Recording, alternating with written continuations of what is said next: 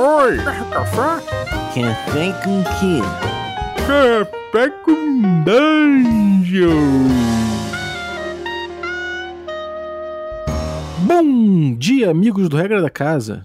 Estamos aqui para mais um Café com Dungeon na sua manhã com muito RPG. Meu nome é Rafael Balbi e hoje eu tô aqui bebendo um, um cafezinho magenta da ovelha negra e eu tô bebendo isso dentro de um crânio de um troll que eu acabei de derrotar.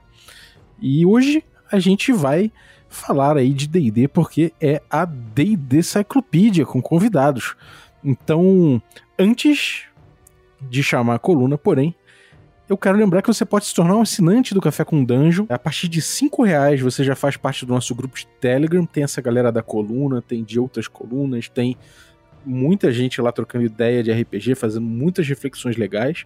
Então, é um grupo de Telegram com mais de 100 pessoas para você fazer parte. Além disso, você é, recebe conteúdo extra e participa de sorteios, como por exemplo, cafés gourmet aqui do nosso parceiro Ovelha Negra. E também, é, já já a gente faz aí um, um, sorteio, outro sorteio, né? A gente já fez alguns, do My Dice Factory, com dados também artesanais. Então é isso aí, picpay.me barra café com dungeon, torne-se um assinante.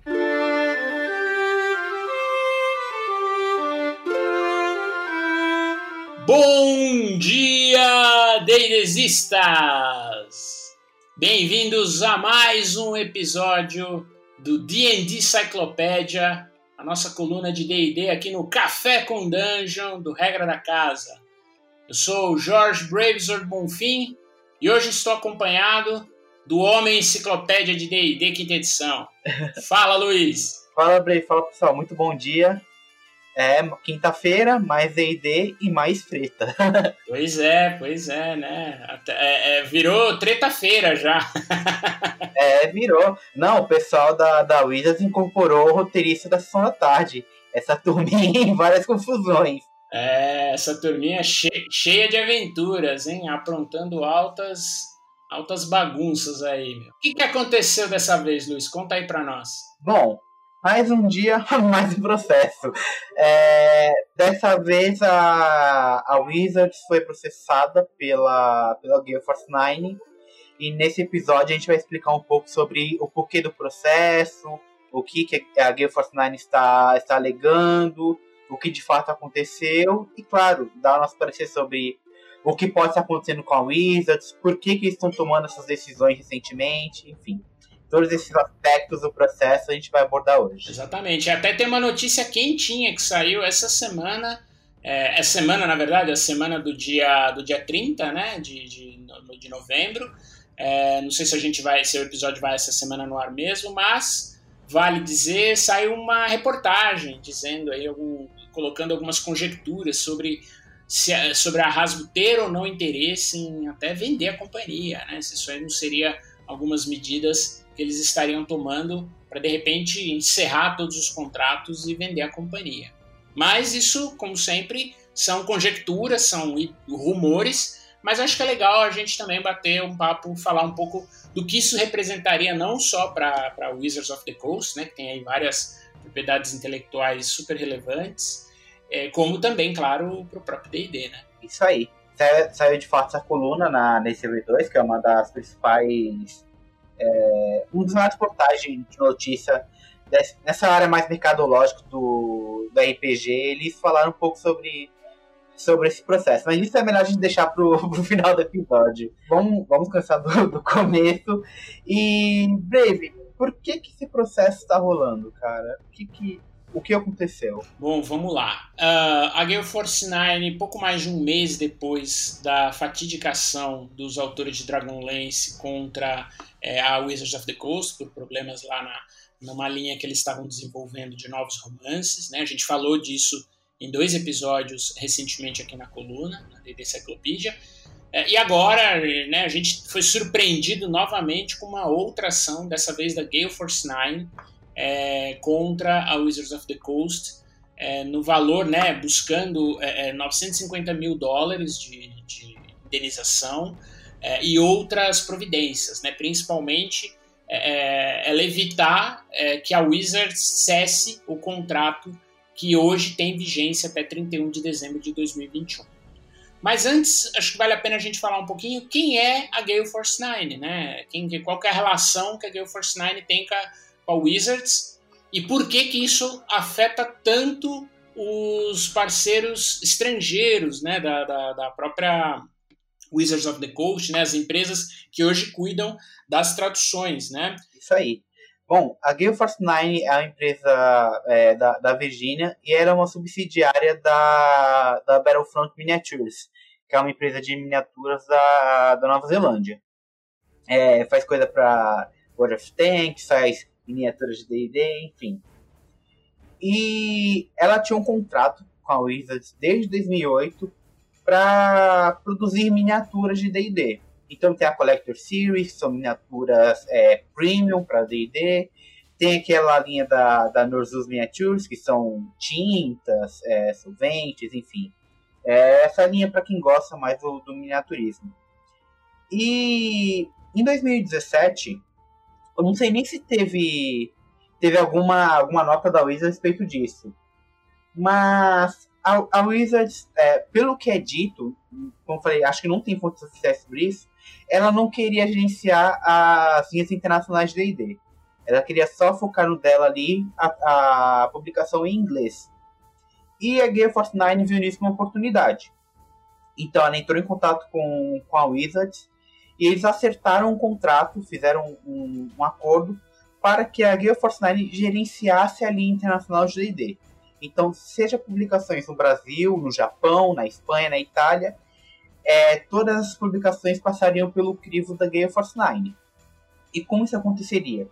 É, por meio de subcontratos, a Gale Force 9 ia, ia produzir esses livros e nesses subcontratos que ela faria com, com editores locais, esses editores fariam tanto a tradução, revisão por esse processo, como também a distribuição no território no respectivo território. Então, por exemplo, vamos a, a, a Galápagos, que é algo mais conhecido aqui no Brasil. A Galápagos ela faz o, todo o processo de tradução, faz a localização, revisa. Eles mandam essa tradução para a Gale Force 9. A Gale Force 9 pega, é, solicita a liberação do material para o Wizards of the Coast. A Wizards of the Coast aceita, faz as menções quando necessário. E a partir da aprovação da Wizards, a Gale Force 9 produz esse material envia para o, a empresa que traduziu, o, o seu parceiro local, e esse parceiro local é responsável pela distribuição do material em território nacional. Então é por isso que quando o pessoal faz a, a crítica a Galápagos quanto a algumas coisas da, da distribuição, enfim, é porque tem pouco material, é porque que demora tanto para sair, a gente tem que ver que nem sempre a culpa é só da Galápagos, porque o papel dela aqui é só traduzir, distribuir. O, o resto é responsabilidade da, da Gale Design. Traduzir material, public, produzir, publicar, enviar. Todo esse processo não é a, a parceira local que é responsável, e sim a Gale Force 9. É, exatamente. Vale até dizer, Luiz, o, a Nousura acho que é da WizKids, cara. Ela não é uma linha da, da Gale Force 9. A Gale Force 9 fez aquela Collector Series, que são peças que você acaba até montando. Muitas delas vêm toda separada, então você tem todo o modelismo de montar, de pintar, e aí eles também têm tinta lá, tudo. E vale dizer que eles também fazem alguns acessórios muito legais, né? Eles fazem aqueles spellbook cards, eles fazem os screens é, temáticos das campanhas, né? Então, por exemplo, o screen do Curse of Strahd, da Maldição de Strahd, o screen do Decida ao Avernus, que foram lançados aqui, inclusive, pela, pela Galápagos, eles são produtos licenciados pela Wizards a Gale Force 9, que produz e ela, consequentemente, tem esse direito de sublicenciar. E aqui vale a pena a gente fazer um, um rápido, é, é, é, um rápido histórico. A Wizards hoje, né, e provavelmente por orientação da, da sua controladora, que é a Hasbro, ela se distanciou da produção de materiais, é, fora, claro, o material editorial produzido nos Estados Unidos. Então, eles pensam muito: olha, eu ganho muito mais grana, ou pelo menos o pensamento era esse, licenciando a minha propriedade intelectual para quem quer que seja.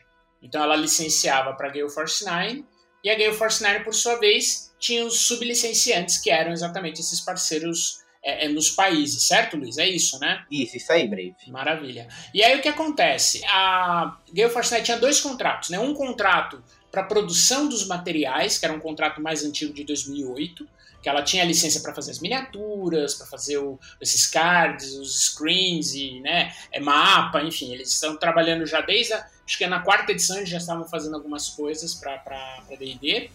É, o contrato de 2008, né, o D&D a quinta só veio aí em 2014. Em 2017 eles foram anunciados como os representantes né, das, das linhas internacionais e aí mencionaram todos os parceiros em todos os países é, aqui no Brasil a gente teve até o famoso aí, né, o famigerado D&D Gate aí, envolvendo algumas empresas, e aí depois ficou acertado que a própria Galápagos seria responsável por trazer os jogos, né, é, é, por trazer o material de quinta edição para o Brasil. Bom, uh, nisso, uh, o, o contrato, os dois contratos estavam ativos, né, estavam funcionando bem, mas parece que eles tiveram alguns problemas, né, Luiz? Essas licenças internacionais, elas tropeçaram em alguns lugares, né? Isso, isso aí. É, a Wizards não cita esses processos antigos, eles citam processos de 2019 que aconteceram tanto no, na Coreia quanto na França. Mas antes, nós tivemos um processo, um problema no Brasil, inclusive, foi o famoso AD Gate que você citou, é, tinham três empresas envolvidas, enfim. É, é, muito fácil contar isso na internet, a gente não precisa se aprofundar aqui. E tivemos problema na, na Polônia, por exemplo, que é, foi basicamente a mesma coisa, tivemos a licença cancelada. É, teve na Polônia. A Coreia teve problema também, teve que ser, ser refeito antes desse, desse problema com a, com a editora local, enfim é, a gente pode dizer que a, a Game Force Nine ela não foi muito feliz na escolha dos parceiros. Uhum. Na Coreia, Luiz, foi um financiamento coletivo que deu Shabu, não foi isso? Isso, esse foi o mais recente. Foi com a. Esqueci qual é o nome da. Enfim, é, é meio que um, um, algo do governo, como se fosse um sindicato que produziu, digamos assim.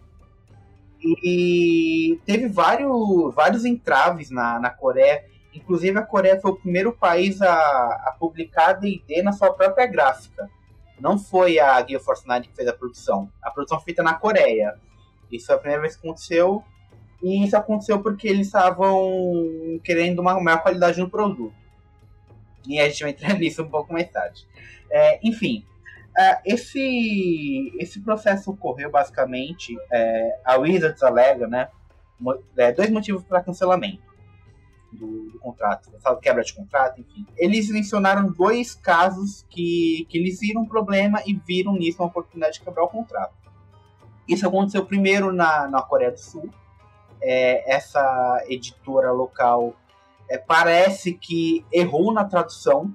Eles optaram por termos podem até ser ofensivos na, na tradução para D&D e eles também fizeram um péssimo pós-venda. É, houveram os clientes que não receberam os produtos ou receberam os produtos danificados, e por isso a, a Wizards é, citou esse caso da, da TRPG Club da Coreia como uma quebra de contrato.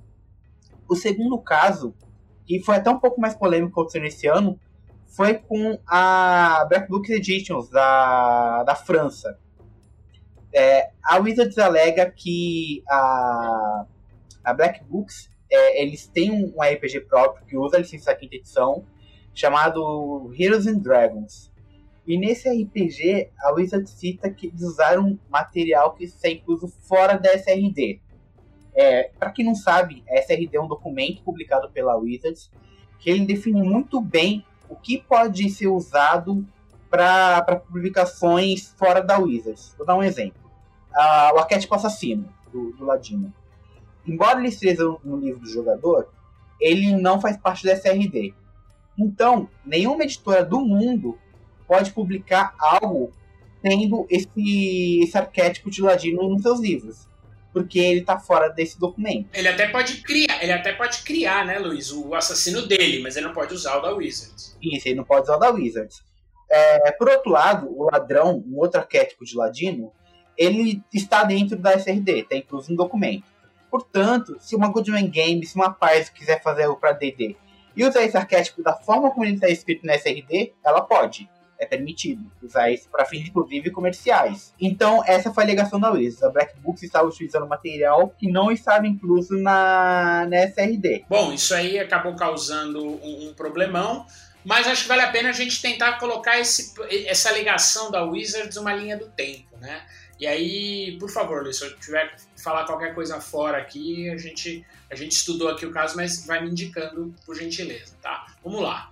O que, que aconteceu? A Wizards é, queria estender, aliás, queria antecipar a vigência do contrato dela. Hoje, com os contratos que ela tem com a Gale Force 9 são vigentes até 31 de dezembro de 2021. E, aparentemente, no primeiro semestre, de acordo com o que a Gale Force 9 inclusive alega no processo, eles tentaram é, solicitar, entrar em tratativas para antecipar a vigência desse contrato em um ano, ou seja, ele se encerraria agora em 31 de dezembro de 2020.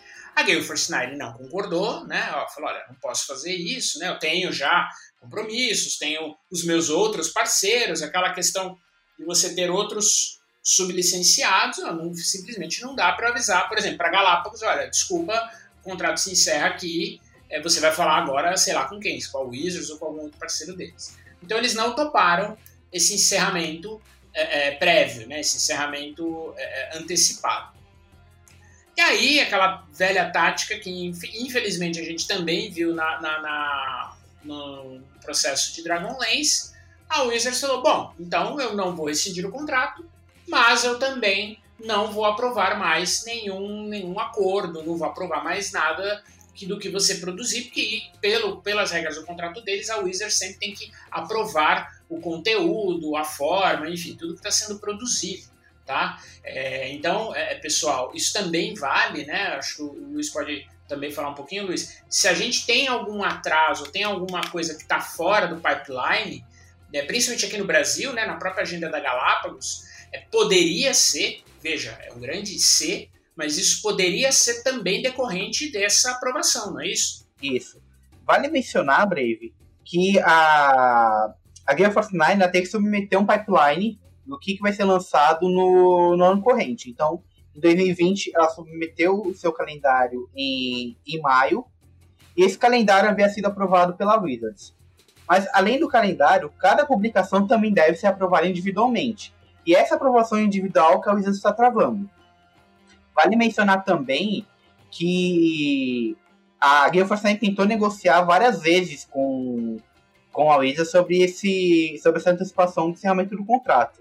Não foi papo de um dia, eles mencionam que foram alguns meses nessas tratativas para antecipar o contrato e eles não conseguiram chegar a um acordo. Acho que foi desde maio, né? Ma em maio a Wizards falou que queria antecipar o encerramento do contrato. Bom, e aí o que aconteceu? A Wizards falou: olha, não vou mais aprovar nada, a Force 9 ficou de mãos atadas. É, é, e aí, pessoal, a gente tem, infelizmente, uma similaridade muito grande nesse comportamento, até um pouco é, é, é, ruim, né, mercadologicamente, do ponto de vista corporativo, da Wizards em dizer: olha, eu não vou rescindir o contrato, mas também não vou mais aprovar nada. Então, assim, o que, que acontece com os outros parceiros, como a Galápagos, como a Asmodi, que em vários países ela publica, publica né, as linhas, como, enfim, o parceiro da Itália, o parceiro da Alemanha, a Alemanha que tem uma, uma das maiores linhas já traduzidas, né?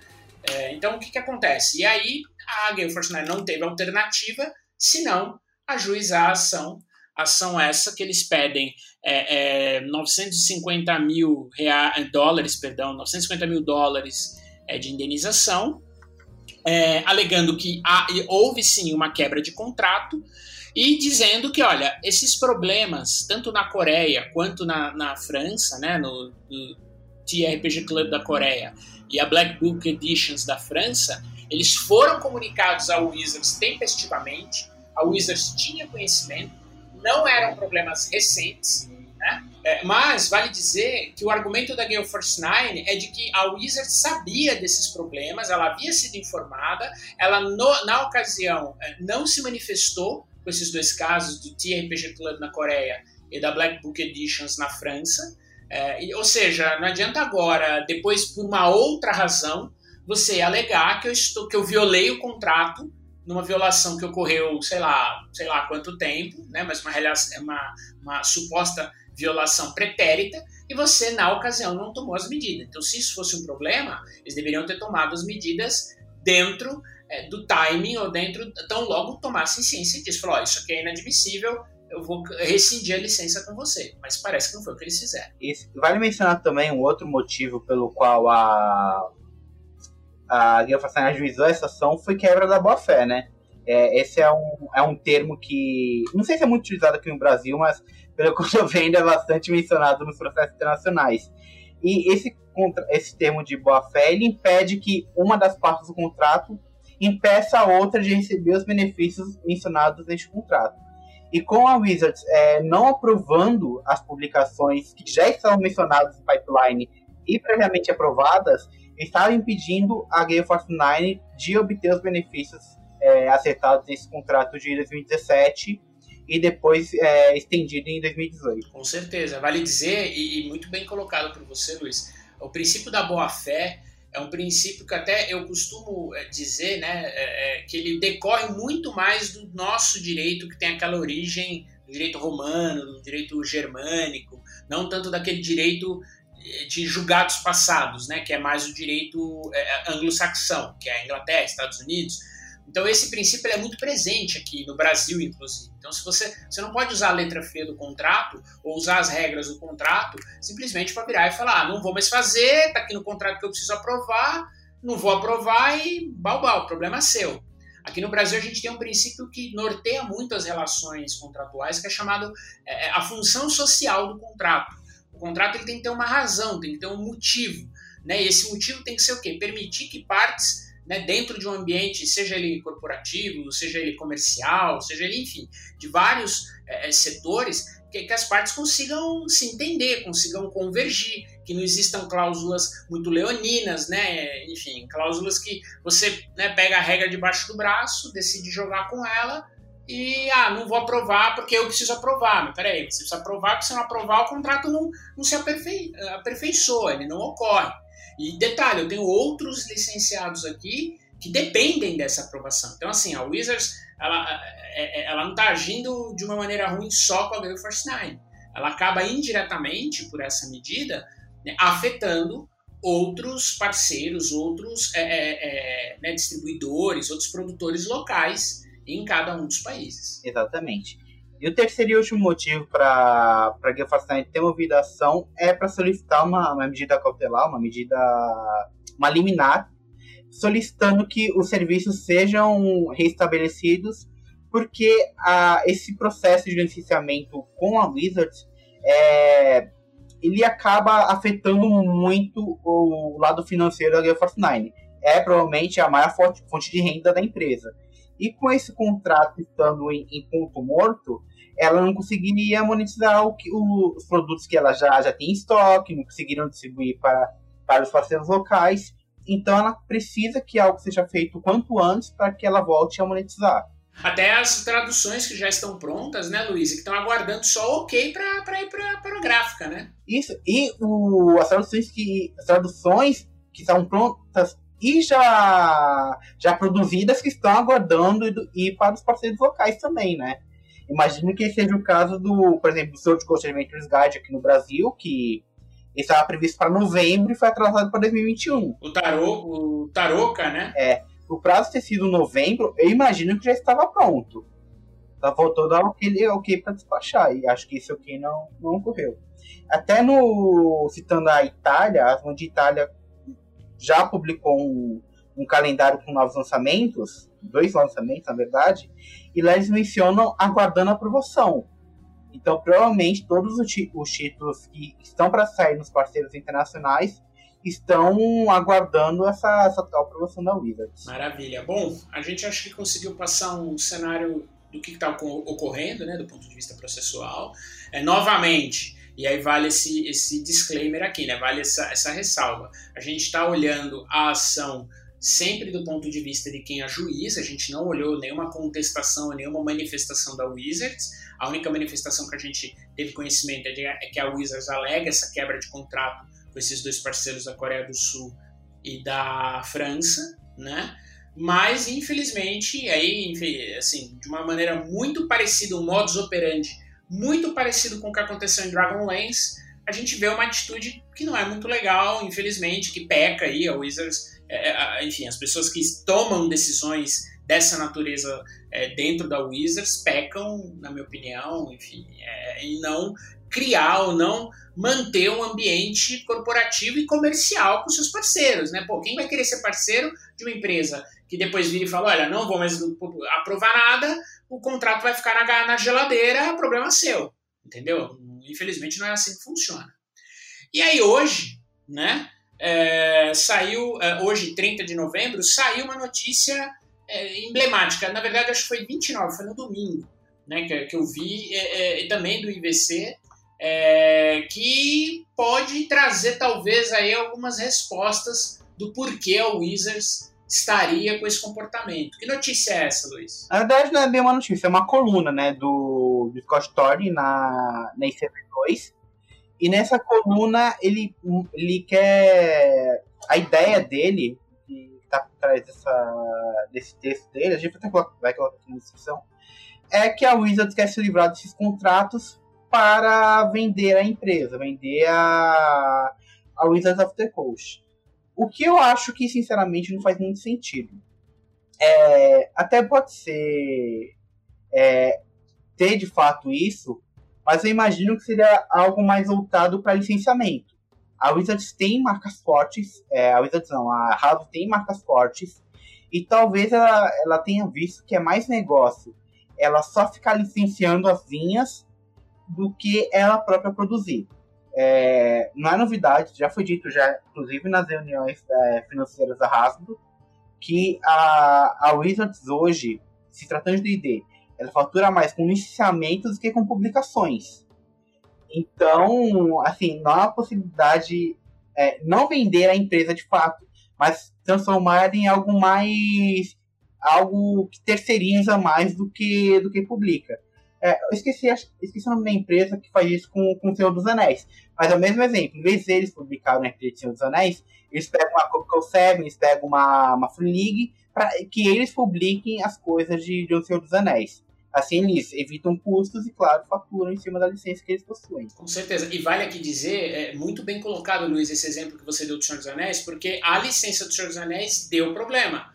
Né? Você tinha uma segunda edição que estava pronta para ser lançada eu acho que a empresa, eu vou procurar aqui enquanto a gente está falando, é, mas é uma empresa, salvo engano, a Crucible 7, né? Ele estava pronto para ser publicado, mas aí, em razão de desentendimentos do detentor da licença com a editora, e aí qual foi o argumento, né, pelo que a gente viu na época? É, eles não estavam contentes com o percentual, com os valores dos royalties que eles receberiam pelo material produzido.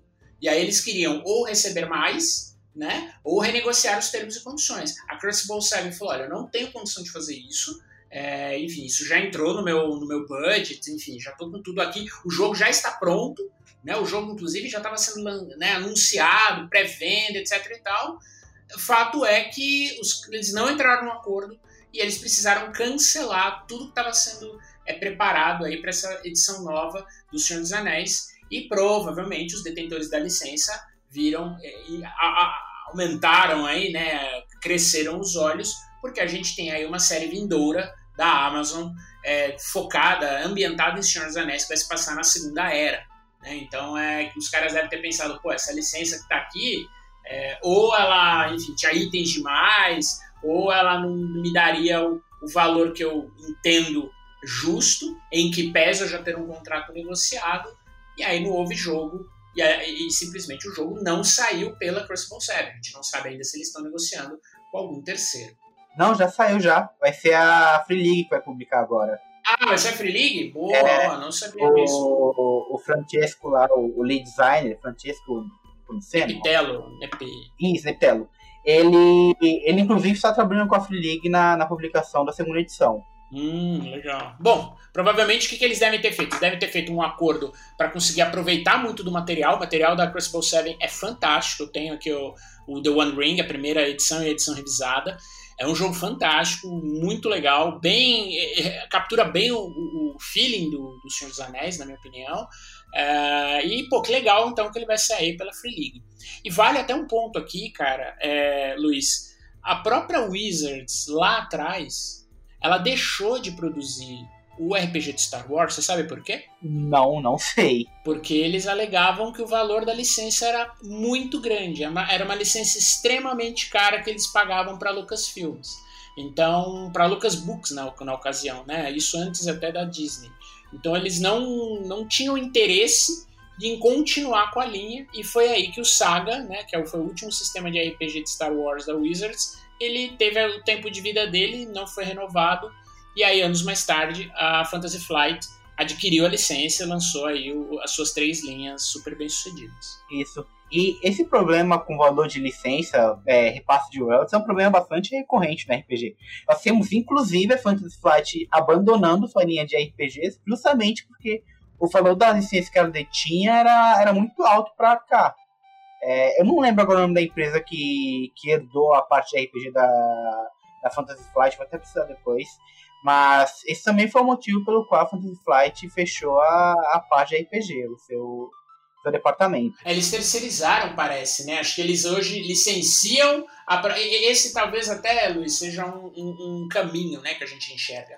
O que, que as detentoras das PIs estão fazendo? Elas estão licenciando as PIs para estúdios e esses estúdios que vão ter os designers, as pessoas que trabalham com o sistema, que entram no crunch das regras, da ambientação, de tudo, essas pessoas produzem o material, né? Mas a, a, a Fantasy Flight, a Wizards of the Coast, enfim, elas não são responsáveis por botar a mão na massa, pelo menos nesse formato novo. Né? Ela simplesmente coloca as pessoas envolvidas. Houve até uma, uma demissão grande de vários designers da Fantasy Flight, acho que, salvo engano, no final do ano passado.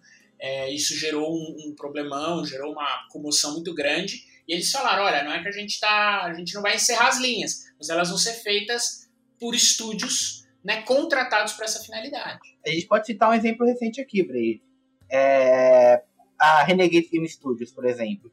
Eles vão publicar um RPG de de Power Rangers, usando D&D quinta edição, e ambos uma parceria com a Hasbro e com a Wizards. Eles têm é, a liberação para publicar coisa de Power Rangers pela Hasbro e vão obter a licença para publicar coisas de D&D pela Wizards. Então, um estúdio terceirizado usando a IP das duas empresas para publicar algo mais onde eles têm mais conhecimento para trabalhar talvez se fosse a Wizards trabalhando nisso, não teria um, um resultado satisfatório.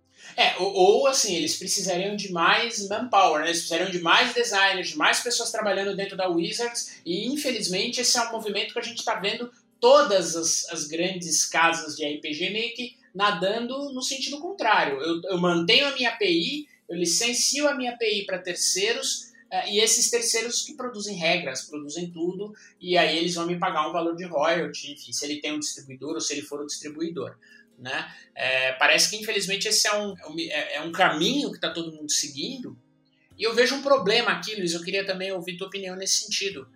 Existem licenças que é fácil você fazer isso né? Por exemplo, um Transformers da vida. Pô, bota o Michael Bay lá, com explosões e tudo, e não sei o quê. Cara, o filme vai render bilhões, os chineses vão ficar alucinados. E, cara, dinheiro no caixa. Esse filme é bom, mas não, isso é, é outros 500, são outros 500. É, mas, na, na, no caso de franquias como Dungeons and Dragons e como Magic the Gathering, é, aqui, a franquia ela nasce no estúdio, na editora que criou ela, ou seja, todo o trabalho de desenvolvimento de regras, é, é de concepção de classe, raça, agora não mais, né? O Tasha aí é, veio para para revolucionar isso, para o bem ou para o mal, enfim, a gente até vai falar dele também em breve. Então, assim, várias novidades no sentido das regras, elas surgem no estúdio, entendeu? Elas surgem de uma equipe que tradicionalmente ela sempre ela, ela fora contratada da empresa, seja a TSR, seja a, a, própria Wizards of the Coast. Né? São pessoas dentro dessas companhias que produzem as linhas. Então você, de repente, fala: olha, eu não quero mais ter ninguém dentro de casa. Vou licenciar para um estúdio, sei lá, transforma, manda todo mundo embora da Wizards, a galera monta um estúdio e vou fazer um outsourcing, vou terceirizar para esse estúdio. Então eles que se virem com regra, com balanço, balanceamento, enfim, I don't care. Vocês façam, vocês se virem. Isso longe do detentor da propriedade intelectual, eu acredito que enfraquece a propriedade intelectual. E eu acho que a gente acaba vendo talvez um pouquinho desse movimento ocorrendo agora já. O que, você acha, Luiz? Cara, você tem um bom ponto. Eu não sei se enfraquece a IP, mas acho que em termos de jogo pode, pode ocorrer problemas mecânicos oriundos disso. Por exemplo, vou citar aqui que, que o Mike Mills falou no, nos primórdios da quinta edição, é, e foi respaldado pelo, pelo Jamie. É, por que, que o combate com duas armas é, é tão fraco em quinta edição? Por que, que só dá um ataque? Porque nos testes de estresse do jogo, é, eles viram que adicionar mais um ataque, fazer a jogada de ataque, ver o estado do dado, somar o bônus, isso no teste de estresse adiciona muito tempo. E por isso essa mecânica foi removida. Então, o segundo ataque, um, um ataque com a segunda arma, você sempre realiza o segundo ataque. Agora, será que um design terceirizado de uma outra empresa vai ter esse conhecimento? Será que ele vai saber o porquê que essa decisão foi tomada? Então, é, esse é um questionamento importante e interessante.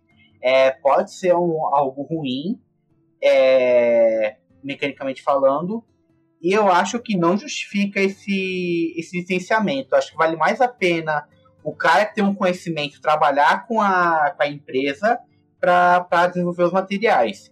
Em vez de você pegar só falar, ó, essa turma aqui da empresa X vai fazer, sem ter uma conversa com quem de fato desenvolveu o jogo. Só citar o caso de Baldur's Gate 3. O que, que a Wizards fez nesse caso? Eles tiraram o Mac Mills da, é, da linha de D&D e cederam ele para Larian Studios. Então, assim, é, Baldur's Gate 3 foi bastante pautado com a quinta edição, porque tinha um cara das regras lá dentro da Larian Studios. Pode ser que a Wizards faça isso, por exemplo, no caso do RPG de Power Rangers.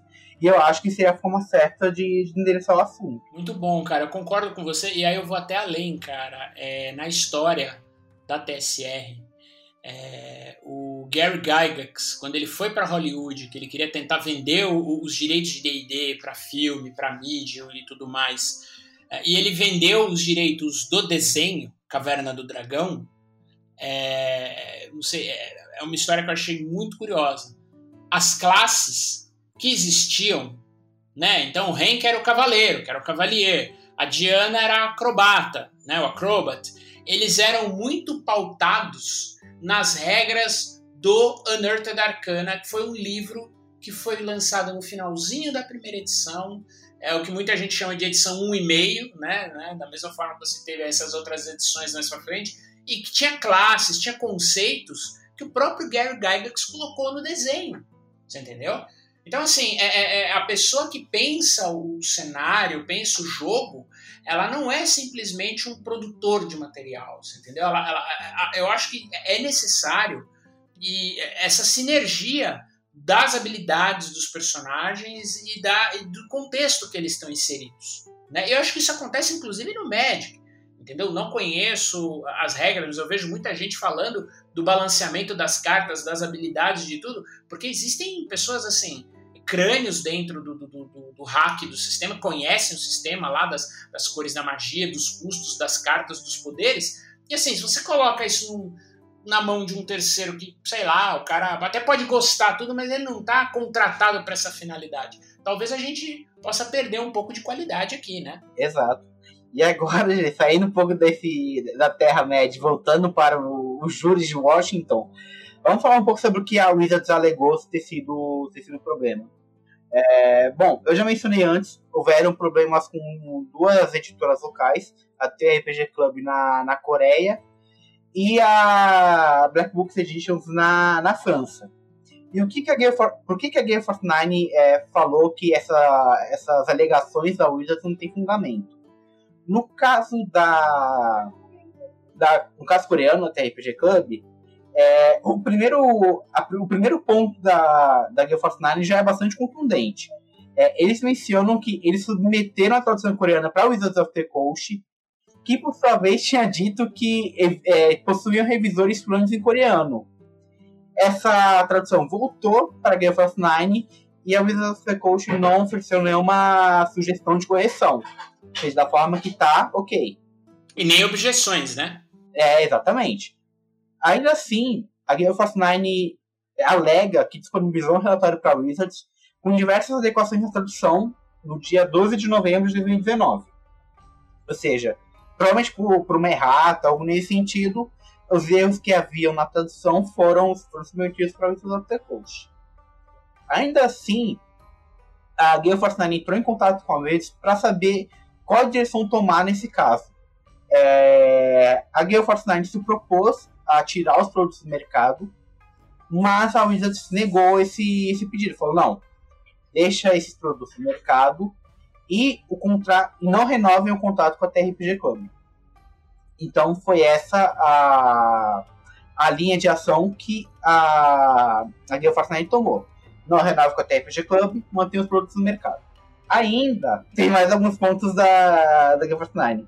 Eles mencionam que quanto aos problemas de pré-venda, é, eles foram solucionados com, em parceria com a TRPG Club e os produtos que foram danificados no, no, transporte e as quantidades perdidas, elas estão de acordo com as estimativas que foram feitas nos demais mercados. Então, eles sanaram o problema que havia sido mencionado pela Wizards. Ok. Então, mesmo que esse problema tenha existido, ele foi corrigido. E isso não justificaria a quebra do contrato. Boa. E na França? Na França, bom, novamente, a, a primeira resposta da, da Gale Force 9 é muito contundente sobre o assunto. Vamos lá. O, o, a licença entre Wizards e Gale Force 9 permite que a Gale Force 9 produza materiais em outros idiomas usando as IPs da Wizards. Só que a Gale Force 9 ela não possui obrigação nenhuma de defender a propriedade intelectual da Wizards. Então, não faz sentido a Wizards alegar que a, a Black Books Editions está usando o SRD e usar isso como um fator para quebrar o contrato. Ainda assim, a Wizards não entrou com nenhuma ação contra a Black Books e antes da, de assinar o contrato entre Gale Force 9 e Black Books Editions, Heroes and Dragons já haviam sido lançado 10 meses antes, em outubro de 2016. No outono, no outono de 2016, perdão. Então, a Wizards a Gale Force 9 estavam cientes do, da existência de and Dragons antes do acordo ser, é, ser estabelecido. Aqui acho que vale até um adendo, né, Luiz? É, contratualmente, pessoal, a gente pode é, a definir, né? Eu, vamos supor, eu sou a Wizards, o Luiz é a Gale Force 9. Eu posso dizer o seguinte no meu contrato.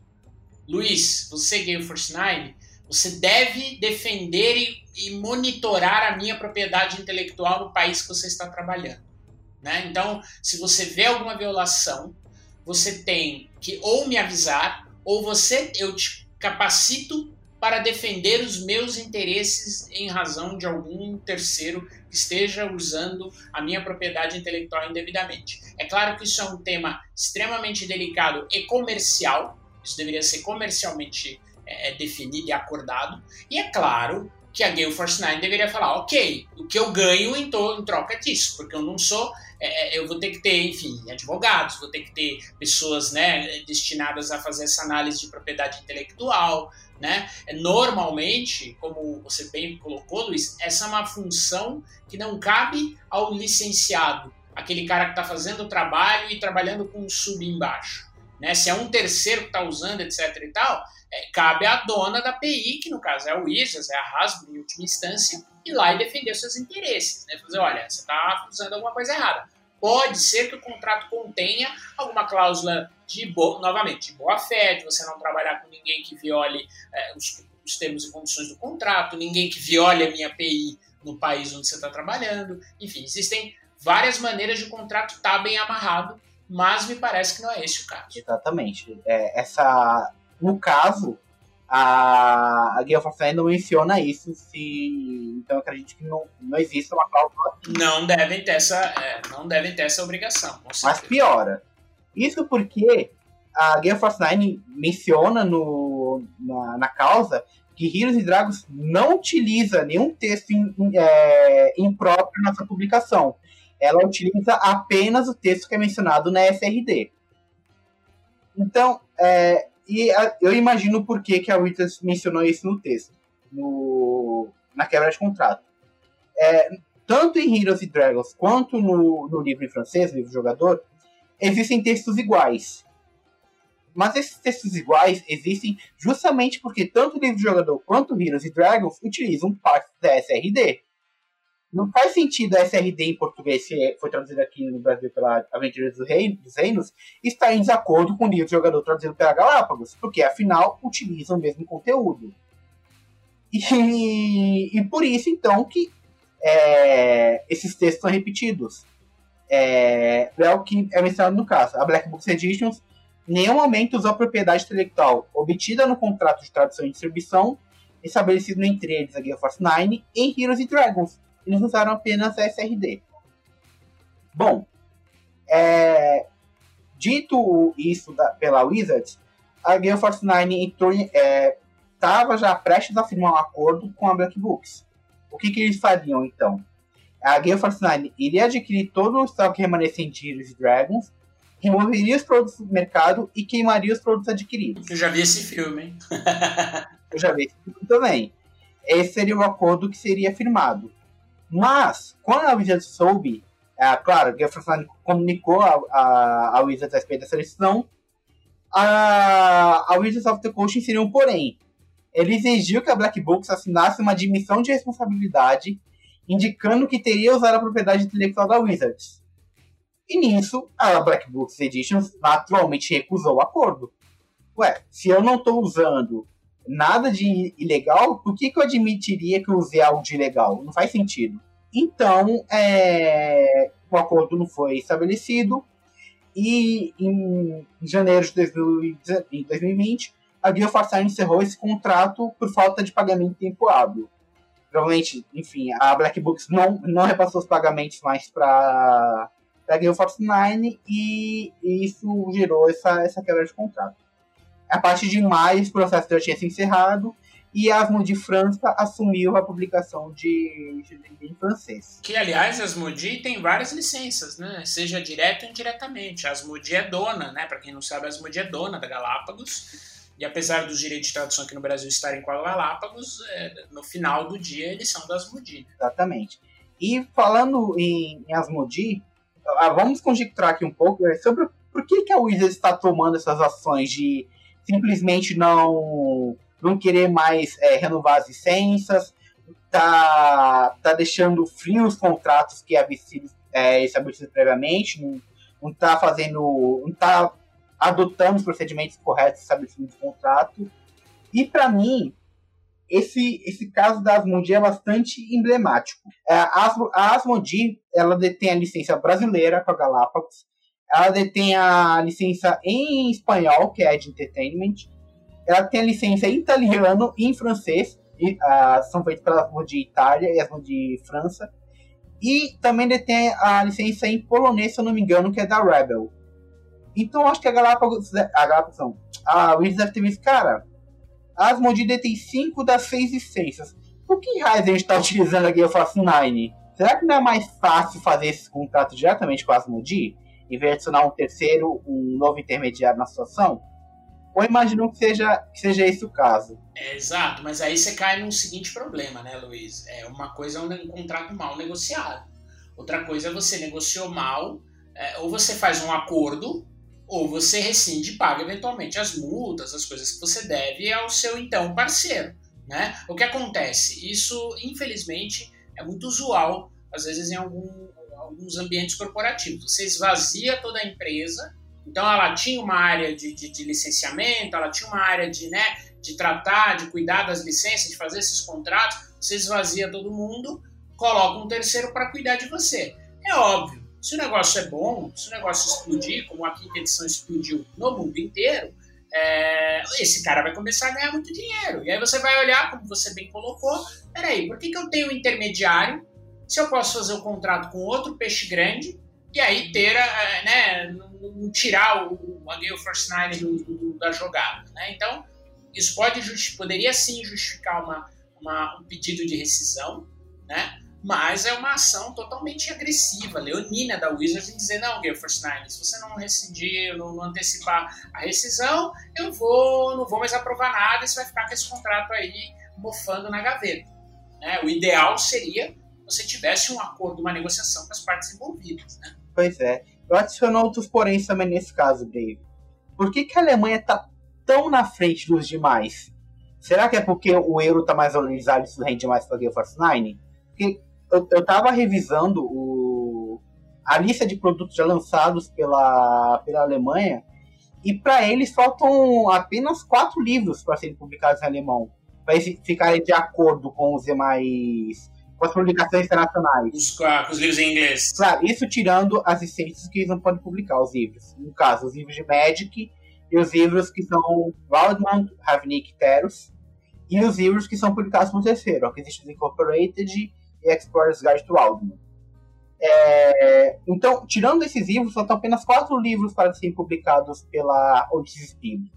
Por que, que são tão antecipados assim e todos os países estão com 6, 7, no máximo 10 livros publicados? Até onde eu saiba, aqui no Brasil, a gente não está com delay de tradução. Não é um problema local. Se alguém não está se alguém não está fazendo essa parte, provavelmente é lá, na, na Lituânia, na, na Virgínia. Lituânia, que eu digo, é porque é onde os livros são produzidos. Então, eu imagino que isso também deve ter chamado a atenção da, da Wizards. Que provavelmente a Galápagos, as outras editoras, devem ter personagens que pô, os caras lá estão com 17 lançamentos, já estão falando nos próximos, e a gente tá aqui lançando 3, 4 livros por ano porque os caras estão colocando barreira pra gente. E aí? É, até vale uma informação, parece que estavam procurando outras alternativas de outras editoras, né, outra, outros locais para impressão dos livros. Porque eles são impressos, todos, outras gráficas, todos os livros do mundo são impressos em um único lugar. Né, fora os livros americanos, né, todos os livros das outras edições são impressos em outro lugar. Então, assim, é, a fila ela às vezes demora meses. Então, é, é, é até esse processo é, ficou meio, enfim, sem pé sem cabeça, entendeu? Porque, pô, você tem uma gráfica só para mandar todas as, as publicações do mundo inteiro.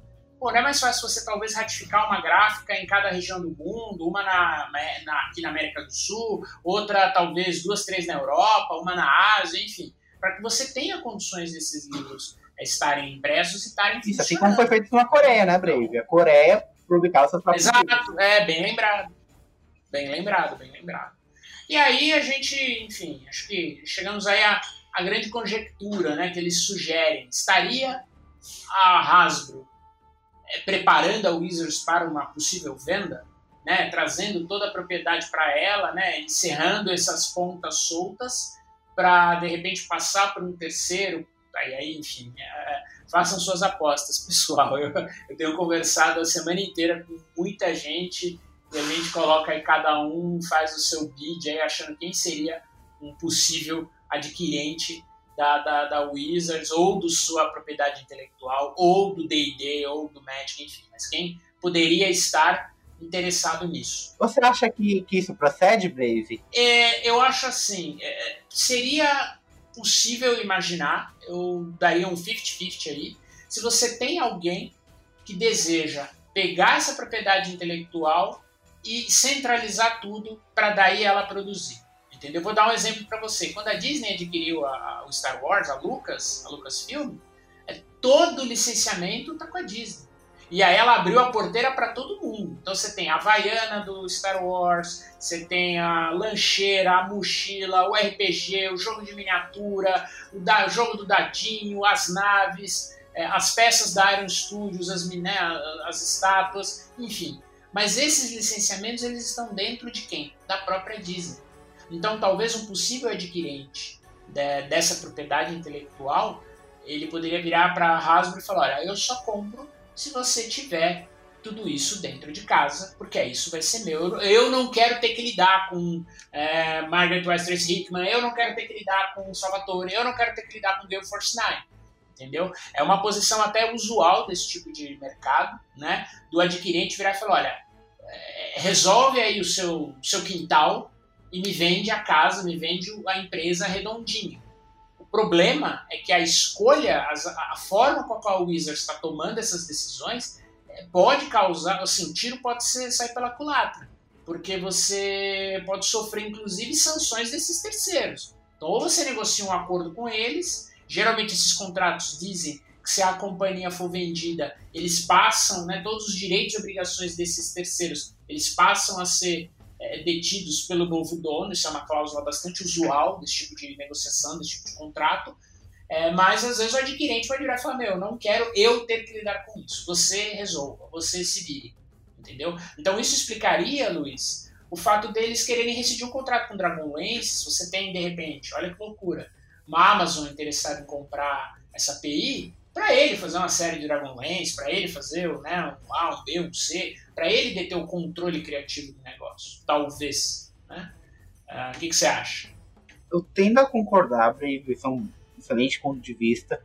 Mas eu acho que eles fariam isso de forma mais amigável, não? Eu acho. É, é, é essa peça do quebra-cabeça que não encaixa na minha, na minha cabeça. Existiriam maneiras muito menos é, é, é, é tolas, eu até diria, de você negociar com o teu parceiro. Olha, amigo, é, eu preciso encerrar, ou então, ó, eu quero fazer isso aqui, isso aqui, continua, mas, entendeu? Assim, tentar criar uma situação. Veja, você pode ser criativo do ponto de vista jurídico e negocial, para dar uma solução que agrade lá gregos e troianos, né? Porque, é, é, é, enfim, isso, claro, se fosse interesse da Hasbro vender a Wizards, a, a Wizards ou suas propriedades intelectuais para um terceiro, né? Por que, que eu também acho que isso tem um, um quê de, de relevante? É, é, essas empresas de conteúdo, Disney Plus, Netflix, a, a própria Amazon Prime, e tem outras várias aí, né? elas precisam de conteúdo, elas precisam de propriedades intelectuais com que elas possam trabalhar e desenvolver séries, filmes, o que quer que seja. Não à toa o Netflix foi lá e pegou os direitos do The Witcher, não à toa a Amazon está produzindo, está gastando 2 bilhões de dólares, salvo engano, na série de Senhor dos Anéis, a série mais cara da história que eles estão fazendo. Né? Assim, é, uma, é uma fortuna, né? É, a Netflix teria é, o direito, estaria produzindo uma série baseada em Magic, né, que eles teriam tido essa licença. Então, talvez, de repente, algum outro gigante virar e falar, olha, vou pegar essa propriedade intelectual e aí eu vou ver o que eu faço com ela. Entendeu? Por exemplo, a Disney, é, é, é em que pese aquilo que a gente falou antes, né, de você ter um estúdio ou pessoas, pessoas trabalhando dentro da tua empresa para produzir o teu material, o RPG da Disney é feito pela Fantasy Flight. E é um RPG sensacional, super conceituado, super aclamado pelo público. É, nos Estados Unidos é um dos mais jogados, o povo tem um carinho muito grande por ele. E é licenciado pela Disney. Né? Para mim, isso se resume a dinheiro. Eu acho que a Wizards não tinha dimensão em 2017 quanto que D&D ia render para ela. É, e agora em 2019, 2020, que realmente deu esse boom eu acho que eles perceberam que, que esse contrato estava um pouco desvalorizado. A gente pode citar aqui o caso do Brasil, que a gente teve, teve notícias acerca disso. É, tivemos tiragem com, com 10 mil livros. Foram medidos em alguns poucos dias. Então, é algo muito lucrativo e acho que, novamente, a Wizards não deve ter notado o valor que suas IPs valiam e deve ter negociado esse contrato com a Gale Nine por muito pouco, muito pouco. Então por isso que ela está tomando essa ação hostil de, de querer quebrar esse contrato. Olha, se eu só, se eu só quebrar o contrato, talvez eu, eu pague menos do que uma rescisão oficial. E aí sim eu passo a publicar, eu, eu tenho uma matriz de produção maior, provavelmente, e aí eu distribuo direto para as parceiras locais, tiro a Nine da parada e eu recebo mais euros por isso. Para mim, nada, nada me, me tira que, na verdade, é esse o problema. Então, Luiz, mas aí você concorda também, você tem excelentes pontos aí na tua, na tua ideia, mas você tem um dano reputacional grande aqui, cara. Porque a Wizards fazer isso, vamos lá, é muita crocodilagem, é um negócio extremamente sacana. Pelo menos eu penso dessa maneira. Você tem um parceiro você negociou mal, cara, porra, negocie de novo, olha, reduz aqui, reduz ali. Cara, isso é a coisa mais normal do mundo. Fala, amigo, é, é, é eu vi que eu negociei mal, vamos aqui sentar. E assim, se a Gale Force 9, e aí pelo que eles falam, eles estão desde maio tentando negociar, eu acho pouquíssimo provável. E aí você tem a Wizards of the Coast, subsidiária da Hasbro, empresa grande, blá blá blá, e você tem uma empresa muito menor. Você já tem uma, uma desigualdade entre as empresas. Pô, você virar e falar, olha, você não vai me pagar 20, eu quero que você me pague 25, ou pague um pouco mais, ou vamos tra trabalhar uma meta aqui, quanto mais a tiragem, né? Enfim, a gente trabalha com uma métrica de royalties com base na tiragem, então se vender muito todo mundo ganha, se vender pouco, enfim, eu ganho mais ou você ganha mais, é, é, é muito mais fair você virar e falar, olha, não vou aprovar mais nada, tô com a regra embaixo do braço, problema seu. Entendeu? Assim, o, o, o dano reputacional que a Wizards, enfim, está sofrendo por conta desses processos é enorme, cara. Assim, dá, dá um. Eu, eu confesso, eu fico triste. Falo, meu, pô, é uma empresa que a gente investe, eu jogo, gosto de DD, gosto de sistemas mas assim, jogo DD desde sempre, adoro. Pô, atitude, né? É ruim uma atitude pro seu parceiro. Entendeu? É até de se questionar, pô, e aí, né? O que, que a gente faz aqui? E isso, infelizmente, afeta é, outras pessoas que não têm nada a ver com isso. A própria Gale Force 9, as parceiras locais, entendeu? A Galápagos estava com um livro para ser lançado, né? o material está saindo com uma edição primorosa, está saindo super legal, os livros saem esgota. Então você tem uma demanda reprimida em vários lugares do mundo. Né? Eu concordo que é uma baita crocodilagem, mas uma vez que eles vão é, tirar esses, esses terceiros, eles vão centralizar toda essa operação, eles não precisam se preocupar com, com esse tipo de coisa, porque tipo, vai estar tudo na mão deles. Eles vão licenciar, sei lá, livro de receitas, essa linha longa de Maker's Guide, são coisas bem menores. Então, acho que mesmo cientes de que há uma crocodilagem, você está fazendo meio que uso de algo ilegal, entre aspas, é, não seria um problema. É, claro, seria um problema de reputação, mas tratando de, de, dinheiro, seria um problema facilmente lidável. É, não, é, não é ilegal, mas é imoral, né? Isso, imoral, exatamente. É, é bem complicado. Acho que é isso, pessoal. A gente conseguiu falar bastante aí do processo, a gente conseguiu esticou um pouquinho, né, para falar um pouco aí da, do que, que a gente considera, por que, que a Wizards estaria aí tomando essas medidas. É claro, turma, isso são conjecturas, são ideias, são, são é, viagens até nossas aqui. Agora, se a, se a Amazon comprar o, a, a, Wizards, eu vou virar guru, cara. Eu até conversei com um amigo, até conversei com um amigo no, no, no Twitter, o Felipe. Na verdade, foi ele que comentou da, da aquisição pela Amazon. Eu falei, olha, faz um, faria um sentido tremendo. A gente ficou conjecturando. O que pode ser bom pode ser ruim, né? Porque uma Amazon, imagina uma Amazon dona do D&D você acha que alguma outra editora teria espaço no site, nas coisas? Será que eles não teriam um poder de fogo grande até para afetar o pequeno desenvolvedor mais indie, enfim? Ou se eles fariam ou não isso? Então, é, são pontos que, assim, não tem 100% certo e 100% errado. Mas, é, assim, as, as, editoras locais perceberam esse movimento, provavelmente, e você pode ver que eles estão correndo para outros lados. Por exemplo, a Galápagos a, ela trouxe o Thomas Beaches, que embora seja quinta edição, não tem nada a ver com a Wizards. Vão trazer o Peterson como mitos também. É D&D, mas nada a ver com a Wizards. Então acho que essa é uma forma das editoras locais não ficarem tão uh, vulneráveis, uh, reféns da, da Wizards nesse, em casos como esse.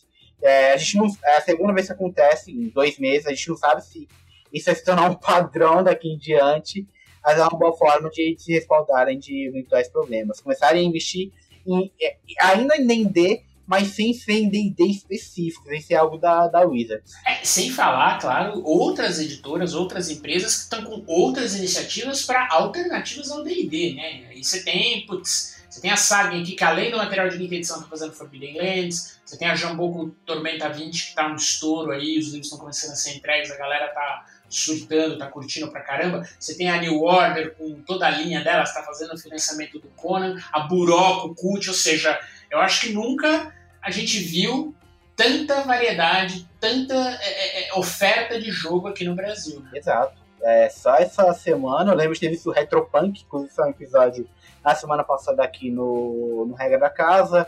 Tem cult, tem cultos inomináveis, até que é um pouco mais antigo, mas foi publicado nesse mês.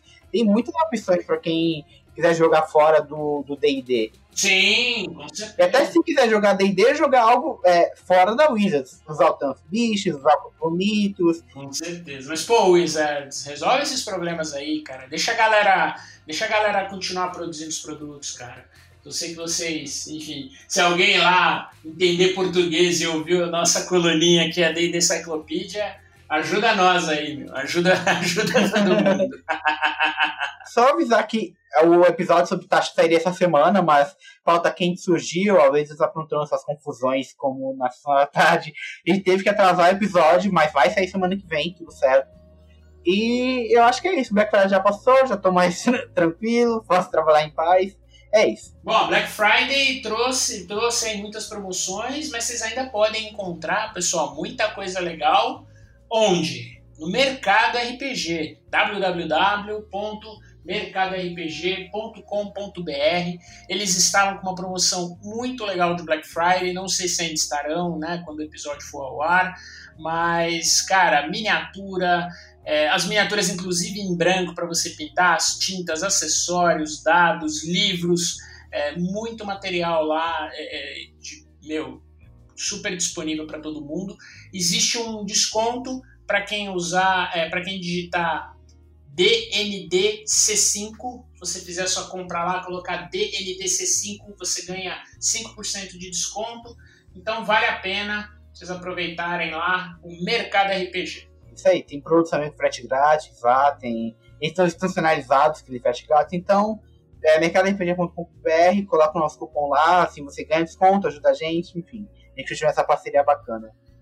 Recadinhos, Brave? Cara, tô estarrecido aqui, cara. Quero, queria, quero que tudo se resolva da melhor maneira possível, bicho. Eu, eu confesso que eu, eu fiquei bem para baixo, assim. Sou fãzão de D&D desde sempre. Gosto muito de outros sistemas também. Até quero de repente depois começar a falar um pouquinho. Tô lendo o Conan novo, tá sensacional.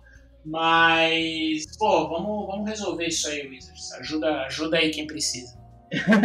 é, cara, falando de outros sistemas, eu tô lendo agora Cyberpunk Red, da. É, que legal. Games, e tô lendo Forbidden Lands, cara. Forbidden Lands é legal, né, cara? É, então, eu tô lendo, achei bastante. Eu achei a exploração um pouco, um pouco mecanizada demais, mas se fazemos adaptações para D&D que são baseadas nele, dá para fazer algo legal, dá pra tirar algo legal disso. Com certeza. Dá, dá, essa parte do Hexcrawl, cara, dá para você usar muito essa engine do Forbidden Lands. Eu tô até pensando, de repente, usar isso na, na segunda temporada de Dragonlance. Usar essa enginezinha do Forbidden Lands quando a galera estiver explorando aí Sim. o mapa. Como o D&D é muito mecânico também, tipo, você basear tudo no... Ah, o teste de sobrevivência para ver se você conseguiu... Se você não se perdeu da sua rota eu acho que fica muito parado, tipo, fica muito atado aos dados. É, então, eu tô tentando, vou fazer algo nesse sentido pra, pra D&D, publicar na Games Guild, já tô, já tô escrevendo. Mas, cara, é um jogo bem legal, vale a pena aí pra quem... A gente tá falando de outros jogos a não ser D&D, né? Vai, vai lançar esse mês de dezembro, o Fabinense em português. Vale a pena vocês darem uma procurada. Beleza, então, pessoal. Abraço, pessoal. Até a próxima. Valeu, tchau, tchau. Balbi, bola tá contigo. Boa. Maravilha. Então, galera, esses links aí a gente vai botar aí no descritivo do episódio. E no mais, eu queria lembrar aí que toda sexta, né, a gente tem aí nosso nossa live às 21 horas. Já rolou uma live aqui com a galera da Coluna, então se você for no YouTube tá lá guardadinho. E nessa live a gente tirou dúvidas da galera aí que mandou perguntas no Instagram e tudo mais. É, fiquem ligados que tem outros temas, não necessariamente de DD, mas temas gerais, enfim, enfim, DD também. E a gente vai ter cada vez mais aí a galera da coluna participando nessa, nessa live 21 horas no Regra da Casa no YouTube. Então procura lá youtube.com/barra Regra da Casa e você vai ver lá o playlist com todas as lives. A gente já tá na, indo pra sétima agora. E fora isso, tem o DD Moleque, tem tudo que você quiser, tem lá no youtube.com/barra regra da casa. Lembre-se que toda sexta-feira, às 21 horas, a gente vai estar tá com essa live aí, trocando uma ideia com os assinantes, é, respondendo perguntas sobre os episódios, ou ouvindo aí sua opinião, trocando uma ideia com você, sempre com algum tema também pra gente sacudir um pouquinho também. É, então é isso, queria agradecer que você que ficou ouvindo a gente aí, muito obrigado. E lembrar que você pode se tornar um assinante a partir de cinco reais em picpay.me barra café com dungeon e ajudar a gente aí a bater a próxima meta, né? A nossa próxima meta vai liberar cinco, é, o, o, nosso HP Love Coffee, nossa coluna de Cutulo semanal, e também, além disso, vai liberar aí nossa, nossa série aí de história do D&D, de história do RPG, desde os primórdios, desde antes do D&D um pouquinho, até os dias de hoje, passando, por vários game designers e, e, marcos da história do RPG. Então entra lá e torne-se um assinante e ajude a gente nisso aí. E eu queria agradecer também nosso assinante Café Expresso, Café com Creme e Café Gourmet por tornarem possível essa aventura. Então é isso aí. Valeu, um abraço e até a próxima.